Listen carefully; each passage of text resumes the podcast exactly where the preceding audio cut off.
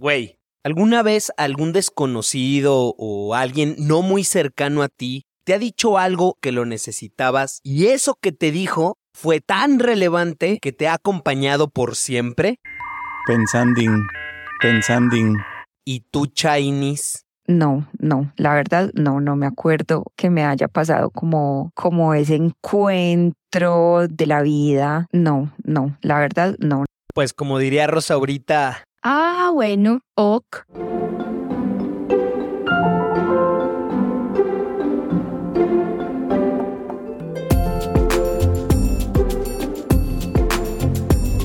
Bitácora 74, página 19. El sábado, en mi terapia con Juliana, me llevó a recordar el día que aprendí a andar en bicicleta. Yo tenía a lo mucho seis años. No tenía bicicleta. Y no sé por qué, la mamá de Abel, mi mejor amigo de la infancia, tomó como misión enseñarme a andar en, en la bicicleta de Abel, por supuesto. Yo vivía en la calle de Diego Aranda, que era una calle muy chica y hacía cerrada por los dos lados, así que era un lugar seguro para aprender. Yo recuerdo que me monté en la y ella me detuvo del asiento y me dijo una de las frases más poderosas que me han dicho en toda mi vida. Tú dale y yo te voy agarrando. No hay nada en la vida que uno no pueda realizar después de una frase de este calibre. Yo empecé a pedalear, al principio obviamente me iba para los lados, pero al sentir que nunca me caía, por obvias razones, empecé a tener más y más y más confianza. Y obviamente comencé a darle cada vez más y más rápido.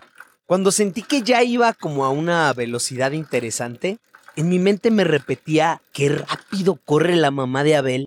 Como un acto reflejo, volteé hacia atrás para efectivamente descubrir que hace muchos metros y no sé cuánto tiempo, ella ya solo estaba contemplando con una sonrisa de oreja a oreja cómo el mejor amigo de su hijo había aprendido a andar en bicicleta. Fue la primera vez que sentí que podía lograr lo que yo me propusiera en la vida.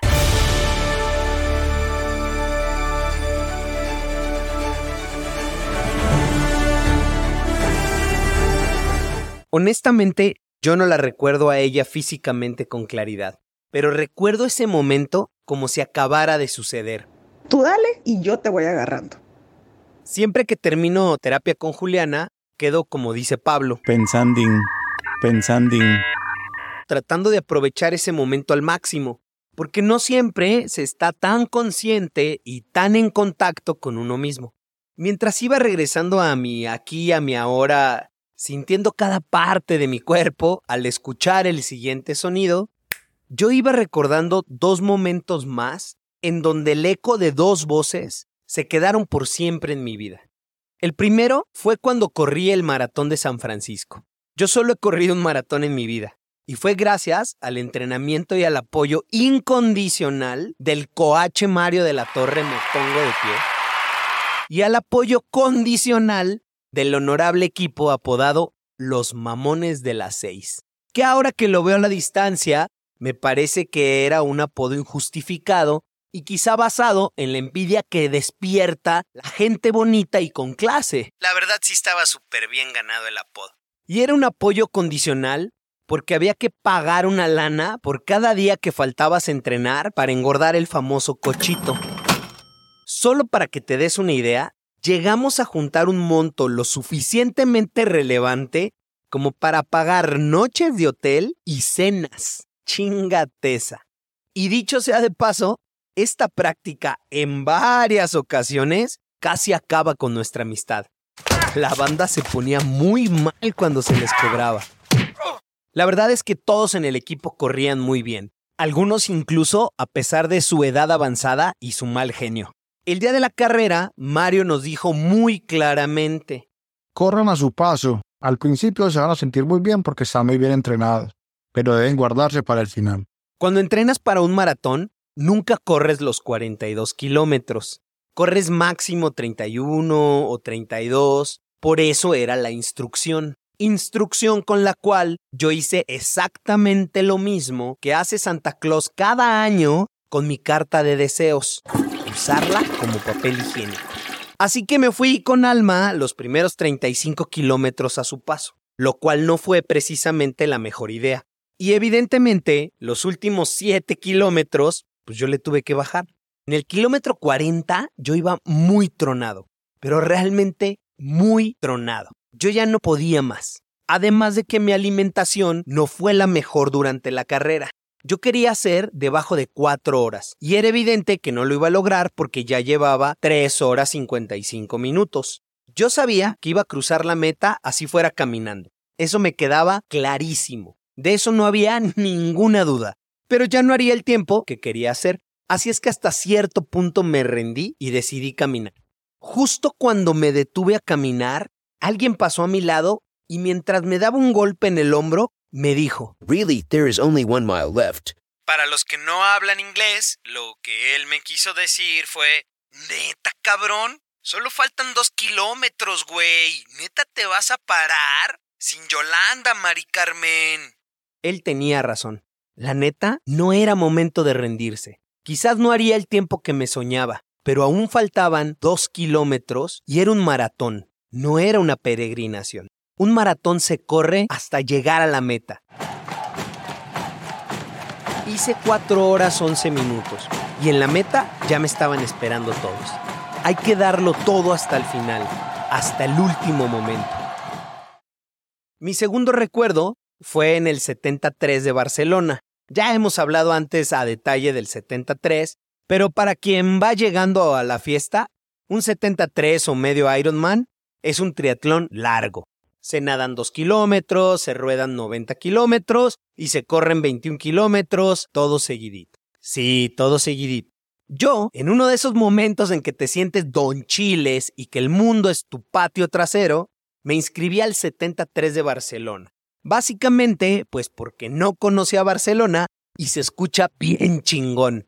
Hice el 73 de Barcelona. Awesome. Se escucha mamalón. Solo que hubo tres pequeños detalles que nunca investigué y que lo supe un día antes de la competencia. Punto número uno, que ese 73 es parte del mundial. O sea, va gente que le chinga como Dios manda. Muy cabrón. Punto número dos, el mar estaría por debajo de los 13 grados centígrados, lo cual es frío. Muy frío. Y aunque llevaba el wetsuit, a esa temperatura el agua se siente de la V de vaca. Y punto número 3, la ruta de la bici era una escalada de alta montaña. O sea, que había unas subidas muy cabronas. Una noche antes, yo no dormí nada. Y no exagero, no dormí absolutamente nada. Lo que más miedo me daba era nadar. Irónicamente, porque de las tres disciplinas es en la que mejor me iba. Pero el solo hecho de pensar en el mar frío me daba terror. Llegó la hora de prepararse para salir del hotel e ir a la zona de arranque. Y yo estaba sentado en las escaleras del lobby del hotel esperando al equipo. Y se me acercó un coach que traía a un brasileño élite. O sea, los chingones, pues. Que la neta solo habíamos intercambiado algunas palabras un día anterior. Yo no sé con qué cara me vio, que se acercó a mí y me preguntó. ¿Estás bien? Y yo le dije que no, que no había dormido y que me daba terror nadar en el agua helada porque sentía que no iba a ser capaz de terminar. El simple hecho de pensar que iba a meter el rostro en el agua helada y sentir como si me estuvieran clavando cuchillos me daba terror. Y él me volteó a ver y me dijo. ¿Y si das una abrazada a la vez? Yo tenía tanto miedo que no le entendí. Y entonces él me explicó. Sí, das una abrazada y ves cómo te sientes. Si puedes dar otra, la das. Y así, una abrazada a la vez. Ese día me metí al mar con una misión, dar una abrazada a la vez. El mar estaba frío, muy frío. Di mi primer brazada y me sentí bien para dar la segunda. Di la segunda y me sentí bien para dar la tercera. Y así, di la cuatro, di la cinco, y después de 200 o 300 metros, el agua ya no se sentía tan fría. Es más, se sentía cómoda. Ese día yo nadé en 40 minutos los dos kilómetros y salí entero para rodar. Yo no dormí toda la noche, creando escenarios catastróficos en mi mente y recreándolos una y otra vez. Y solo había que dar una abrazada a la vez. Aunque parecieran momentos fugaces en el cronómetro de la vida, el eco de su voz ha perdurado en mi recuerdo, grabando en mi ser lecciones profundas que me han acompañado y me acompañarán a lo largo del camino venidero. Tú dale y yo te voy agarrando. Confía en ti. Really, there is only one mile left. Hay que darlo todo hasta el final, hasta el último momento. Y si das una abrazada a la vez, No te abandones, ocúpate, no te preocupes. Yo soy Calo García y que no se te vaya ni un día, sin pena ni gloria. ¿Cómo lo dirías en español puro? Oye, no mames, ve, si das una abrazada a la vez. Te mamaste.